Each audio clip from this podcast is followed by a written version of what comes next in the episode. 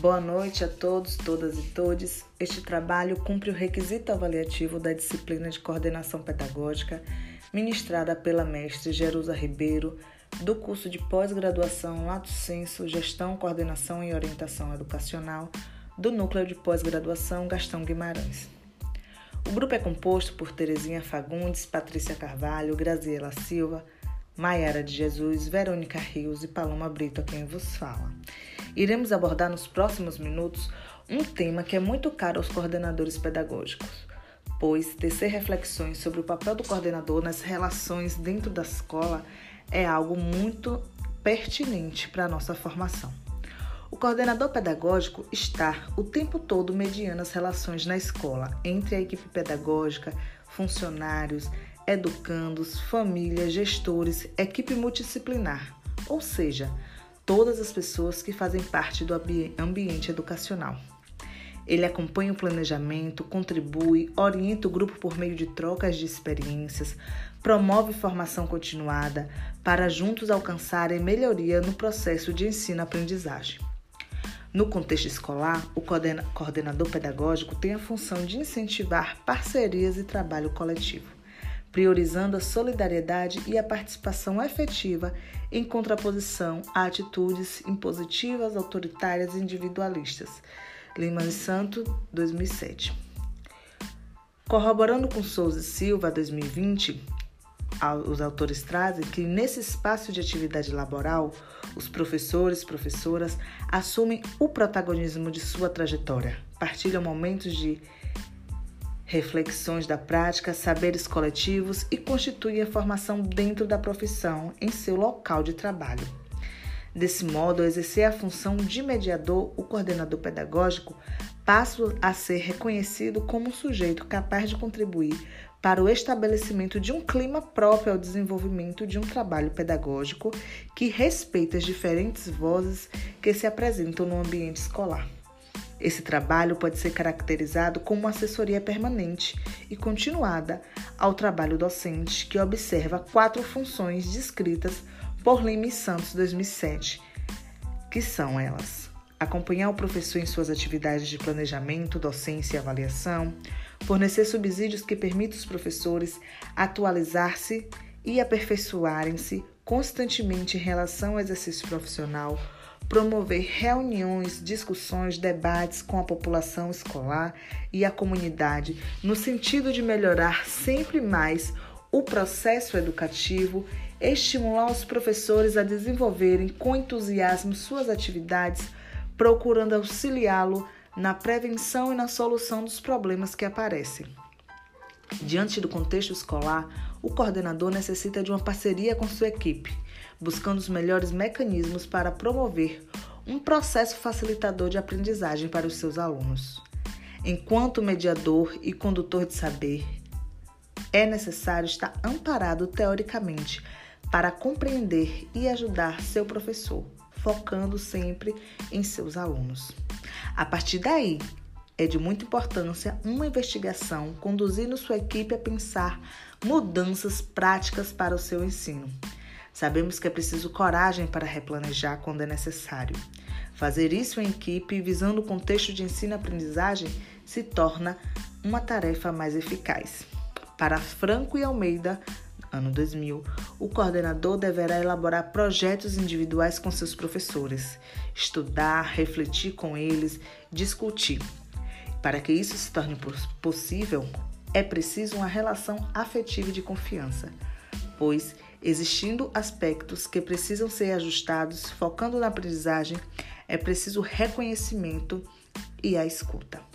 O trabalho intencional do coordenador tem que estar articulado com o projeto político-pedagógico da escola e apresentado à sua equipe para uma troca de saber, buscando fundamentações para sua prática.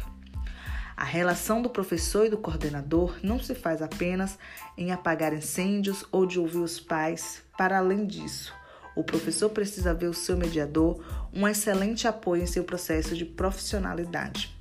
É preciso e gratificante uma relação afetiva com a equipe, relação essa onde exista escuta, fala, trocas, mediações, estratégias com a equipe. práticas são fundamentais. Pensar sobre estas principalmente. Além, nos lembra Almeida que o, o ato de ouvir permite que o outro tome consciência de si e assuma-se como sujeito. É necessário que o coordenador pedagógico tenha qualidades e habilidades para saber ouvir, que tenha empatia, e congruência, que seja sensível, permitindo a relação de confiança para o ouvir falar. Essa atitude fornecerá relações e poderá contribuir para que o professor se torne uma pessoa mais aberta às novas experiências.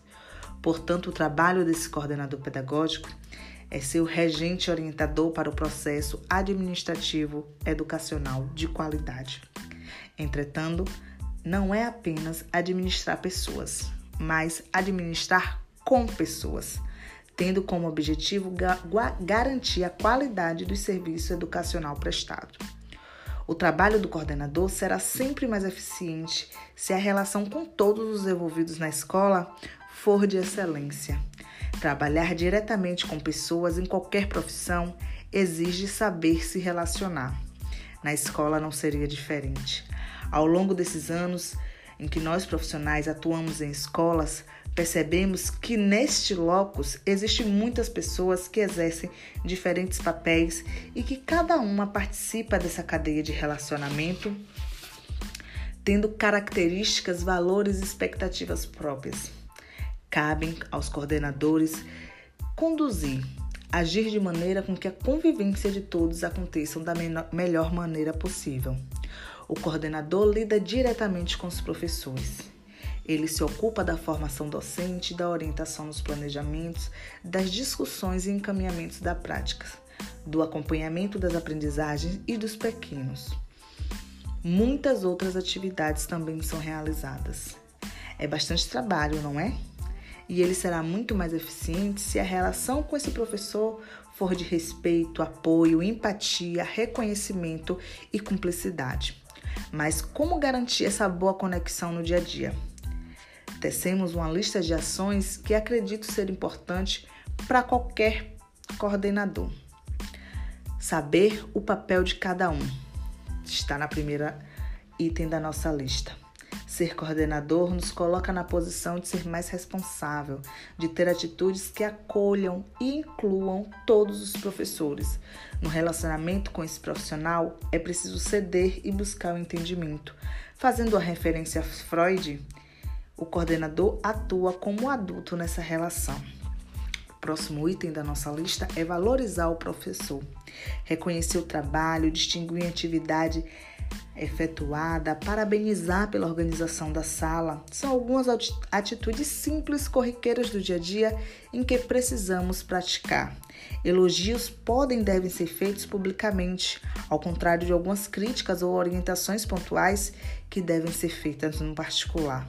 É preciso ter muito cuidado para equilibrar os elogios e não os fazer muito ao docente e nunca ao outro. Se há uma coisa que aprendemos é que todo mundo faz algo muito bem e sempre podemos aprender com o outro. Será o olhar atento e respeitoso do coordenador que notará o que cada um tem de especial a contribuir para a escola. Outro ponto da nossa lista é ser um condutor e um facilitador.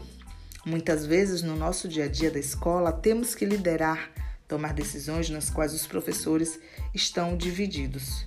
Em algumas ocasiões, até surgem atritos e mal-entendidos entre o grupo, da manhã, da tarde, entre novatos e veteranos.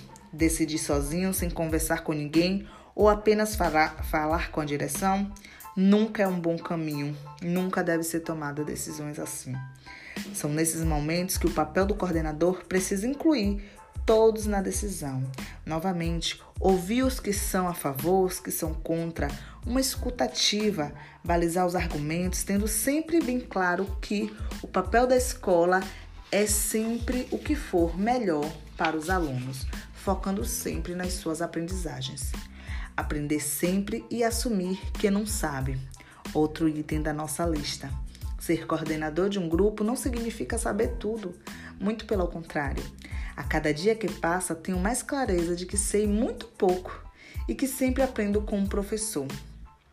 Assumir, assumir o não saber e falar isso para o grupo, refletir, refletir e pesquisar será sempre um caminho mais adequado a se tomar quando um professor faz uma pergunta ou apresenta uma situação mais complexa no nosso dia a dia.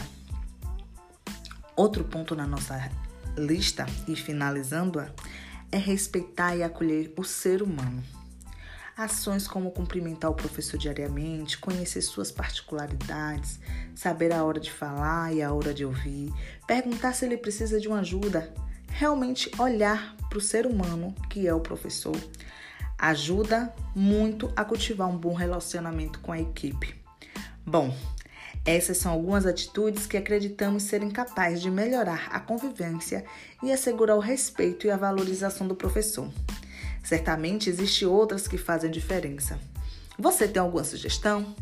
E a gente vai ficando aqui com o nosso podcast, agradecendo a todos que o escutaram até agora e até uma próxima. Grande abraço.